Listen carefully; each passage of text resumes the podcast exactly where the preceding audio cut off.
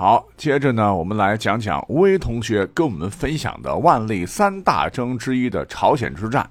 本期是第四期了。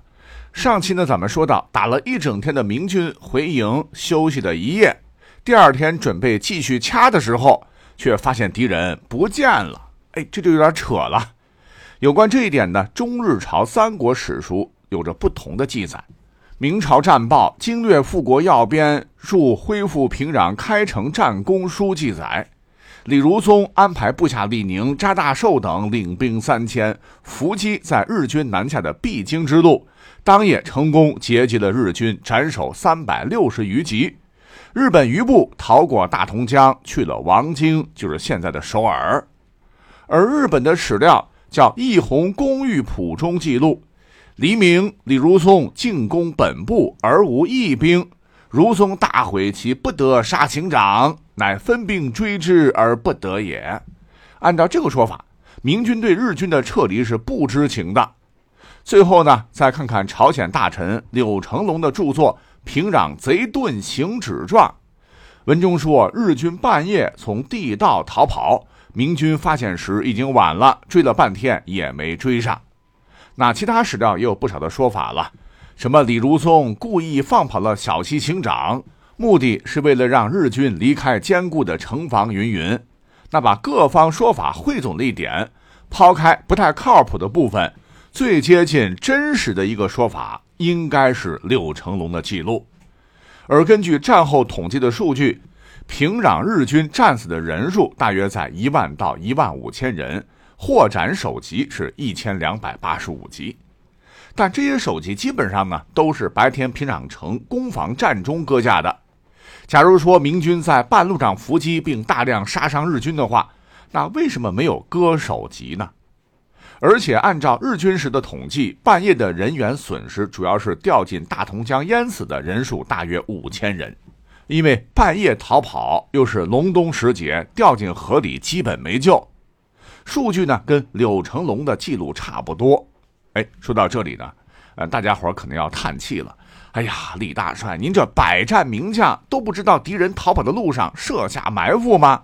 白下了你手下这么多骑兵了。呃，不过这事儿啊，说实话还真不能怪李大帅。大同江在当时平壤城的东面，一共也没多远，抬腿就能到。现在的平壤城已经扩建到大同江东岸了。呃，当时呢是有支部队负责防守平壤城到大同江之间那块区域的，只可惜他们是朝鲜军，看见日军大队通过，先是假装看不见，然后集体失忆了。我们可以大概再现一下当时的情景啊。哎，刚才过去的是啥？我不知道啊，没瞅见。刚才有东西过去吗？哦，呃，咱们刚才聊什么来着？就这么着吧，日军被这些贪生怕死的朝鲜官军给放走了。实话实说哈，以咱们国人的性格而言，不太可能把那些朝鲜兵怎么样。最后处分的估计还是自己人，毕竟啊，错失了歼敌的绝佳机会。那明军将领估计怕被天子责备，哎，也就编了那么一套说辞吧。啊，总而言之，全面抗倭援朝以来的第一次大战，明军的表现还算是可圈可点的，让原本嚣张的日军收起了之前的狂妄，进入了全面的防守状态。那么到了一月二十三日，呃，距离平壤之战不过半月的时候，从四面退守到王京的日本将领有宇喜多秀家、小早川龙井、黑田长政、岛津义弘等等等啊，人名有好几行啊，咱就不全念了，反正也记不住。其中呢，就包括在平壤城呃被揍成茄子的小西行长，这小子浑身紫一块青一块的，确实很像茄子。当时。一开始啊，这帮老军阀没少笑话小西大茄子，不不对，是小西清长。但是作为亲自被明军毒打过的人，他是最有发言权的。那有句话怎么说来着？呃，不是兄弟无能，而是共军太狡猾。哈，你看人其实都一样，很少有反思自己哪里出问题了，错都在人家那边。呃，不是我不能打，明军个个都跟奥特曼一样。我们玩命的跟他们死磕，也弄死他们不少人。后来实在是打不过了，要不是老子够凶悍，杀出一条血路，这会儿已经在平壤城招苍蝇了。云云。那么在日本的战国时期，这伙军阀都交过手，能活下来肯定都不是饭桶，都不是善茬能把他揍成这样，也足以说明明军的战力之强。不过呢，也不是说没有主战派，例如六十岁的老将小早川龙井，哎，这个老头呢，当时一直主张北上决战，最起码也得走出王城，不能龟缩在城内。他的建议其实现在听起来很合理。明军火炮犀利，蹲在城里，那就等于就是拳击训练馆的沙包啊，哐哐哐，天生挨揍的主，没有还手的命。可是当时大部分的人还是主张利用城防固守，还有些人甚至已经做出了回日本的打算。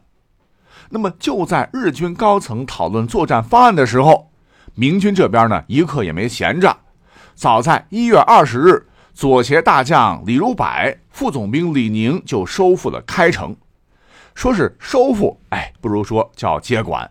当地的日本守将就是那个见死不救的黑天长政。明军到的时候，这哥们儿早就没影了。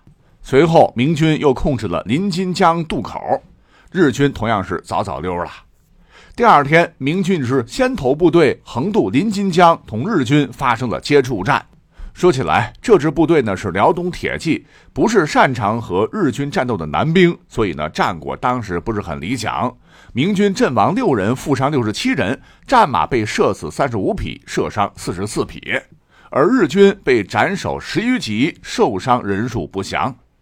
当时这伙日军的主将正是小早川龙井，他见明军全是骑兵，就下令用火枪全力射击马匹。说起来，这倒是把这个杜工部的“射人先射马，擒贼先擒王”的诗体会的挺透彻。呃，不过呢，把明军打得狼狈之后，他却主动烧掉了自己的营寨，之后退回了王京。看来心里还是有点怵啊。那等到了一月二十六日的时候，李如松的中军渡过了临津江。在此之前，明军悍将扎大寿带领五百辽东铁骑突前侦察。一直溜达到王京附近，跟日军小股部队突然遭遇。这一回呢，明军兵力占优，杀冲啊！一帮东北汉子骑着高头大马冲进了日军的队伍，击杀百余人，剩下的基本个个带伤。日军将领加藤光泰逃回城中，继续发扬日军数学差的优良传统，说什么不好啦，明军主力来了，足有一万多人。呃，城中日军大惊，一通鸡飞狗跳的准备，足足凑了四万人，才有胆从城中杀了回来。可人家扎大寿这会儿啊，早带着兄弟们回去歇着了。那经过几次交手，明军上下开始有了一种日军不过如此的心理，特别是扎大寿、李宁这些一直处在最前沿的将领。一路上遇到的日军纷纷望风而逃，连动手的机会都不肯留给明军，真是好生乏味。更重要的是，不打就没机会割首级，没有倭人的脑袋瓜子，怎么好去领赏钱呢？于是就有些人心思活络啊，偷偷把死去的朝鲜人的头割下来，充当日本首级。这比起杀良冒功，已经算是很客气了。所以将领们也是睁一只眼闭一只眼，可是呢，朝鲜民众看在眼里，心里就不痛快了。他们的国王和军队没有保护好国家，他们可以原谅。朝鲜君臣把大明国运来的粮食克扣下来，他们没看见。但是明军割了他们死去同胞的首级，这事儿可就不能忍了。于是他们的态度开始变化，最后差点铸成大错。那说到这儿呢，咱们呀很有必要说明一下，明军说到底还是旧军队，军纪呢是没法跟三百五十年后的志愿军比的。那我看到的一些资料当中，这兵当时延续了戚继光的这个作风吧，纪律上好一些。李如松的嫡系辽东铁骑就没那么老实了。但讲真呐，大家伙啊没有必要纠结他们当时的一些行为。呃，更不要被一些韩国影视剧给带了节奏。在那个年代，明军的表现其实啊没啥大毛病。哎，怎么有点扯远了啊？好好，咱们继续往下讲。说当这个明军的侦察部队和日军交手的时候，李如松又派出第二支先遣队，这是三千人的队伍，由孙守廉、祖承训等将领指挥，他们的任务和扎大寿一样，侦察王京的日军虚实，顺道肃清周边的日军哨探。等到扎大寿和祖成俊他们呢接上头之后，胆气就更足了，打算呢干票大的，好多弄些军功。于是乎，扎大寿再次带领他的五百骑兵去小鬼子那边找茬，在历史岭同日军遭遇。对面乃是日军名将，叫做立花宗茂和他亲弟弟高桥统增带领的七百余日军前锋。那这哥俩呢，说起来乃是日本战国末期和江户时代前期的著名勇将，只是面对彪悍的明军骑兵，他们实在是很难再次上演所向披靡的雄风了。双方交手不久，日军呢就被带进了明军的口袋阵。祖承训带领的三千明军一涌而出，将日军围在当中猛踹，咵咵咵，砍砍砍，日军死伤过半。那立花宗茂因为穿的花枝招展，更是被明军重点关照，被射得浑身是箭。幸亏他的铠甲质量不错，没有命丧当场。这时呢，日军的增援部队到了，明军攻势稍懈，立花小刺猬这才得以退下来休息。